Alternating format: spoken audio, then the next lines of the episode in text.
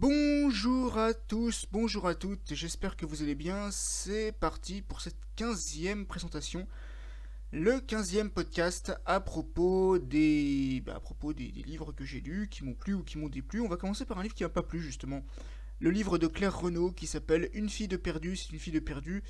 Et c'est du temps perdu aussi, parce que j'ai vraiment pas aimé. En gros, l'histoire, c'est celle de Marcel. Marcel sort avec Aurélia, Aurélia plaque Marcel, ça commence bien déjà.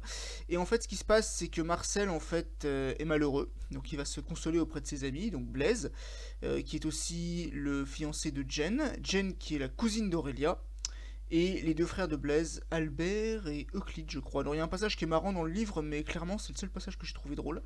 Donc du coup, c'est pas vraiment un livre que je recommande. Je, vous dis clairement, c'est pas un livre que j'ai apprécié.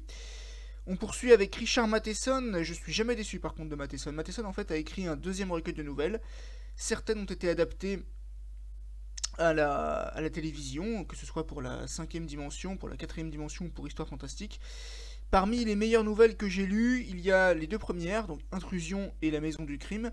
La Maison du Crime raconte l'histoire de deux frères qui vont emménager ensemble dans une maison laquelle se trouve hantée, donc il y en a un qui va se retrouver possédé. Intrusion, c'est un scientifique qui rentre de voyage et qui apprend que sa femme attend un enfant mais que c'est pas lui le père. Et puis d'autres nouvelles plus courtes mais tout aussi intéressantes, notamment la nouvelle Un mariage, l'histoire donc d'un monsieur qui en fait euh, euh, est extrêmement superstitieux. La nouvelle Cher Journal, ça raconte l'histoire d'une femme qui pense que l'herbe est plus verte à d'autres époques. La nouvelle L'Examen, c'est une histoire qui se passe dans une société futuriste dans laquelle on a un monsieur qui en fait euh, doit passer un examen pour pouvoir rester en vie. On a aussi la nouvelle hum, Au bord du précipice, pour finir, au bord du précipice, c'est l'histoire en fait d'un homme qui découvre qu'il est peut-être passé dans un univers parallèle. Et une autre aussi que j'aurais pu citer, c'est la nouvelle qui s'appelle L'homme des jours de fête, un type qui peut prévoir qui va disparaître euh, au cours de, de nombreuses fêtes qui ont lieu dans l'année. Alors, le livre suivant,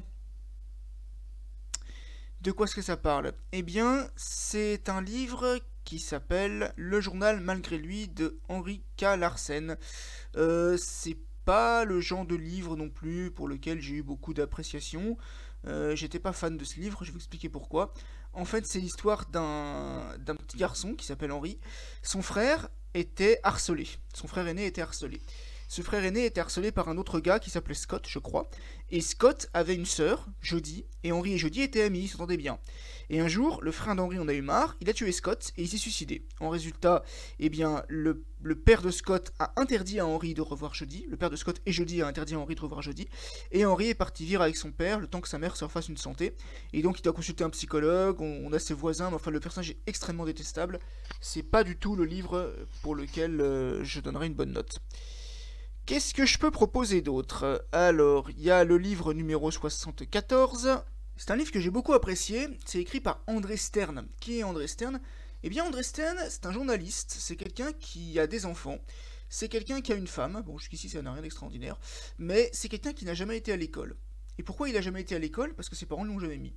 Alors, André Stern, c'est le fils d'Arnaud et Michel Stern. Arnaud Stern, A-R-N-O, c'est un professeur, c'est un, un monsieur qui était également écrivain. Il est né en 1924, donc il a 99 ans cette année.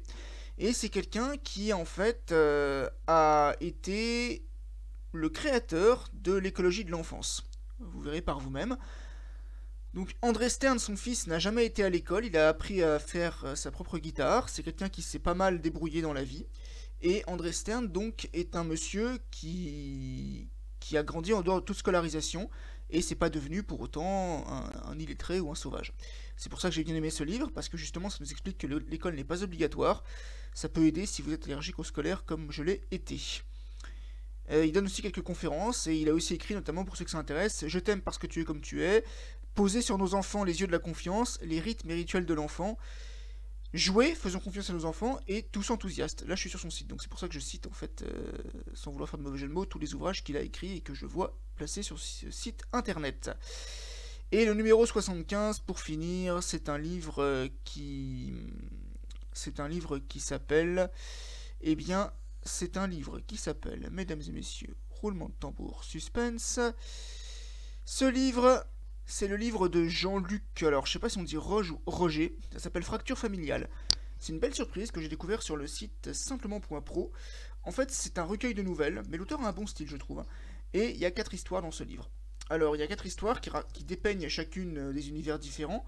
Donc vous avez alors Jean-Luc Roger ou Roger, du coup je sais pas trop, je sais pas trop euh, comment le nom se prononce, a écrit plusieurs recueils et celui-ci s'appelle Fracture familiale. Il y a donc quatre histoires, l'histoire de Laurent qui ne sait pas ce qu'il va découvrir sur son père, Thomas et Océane qui vont se marier, Elodie qui est victime d'un problème psychologique, et la préférée, celle de Françoise et Alain qui sont à la retraite et qui cohabitent avec leurs deux enfants, Anna et Berthe, lesquels sont pas spécialement sympathiques.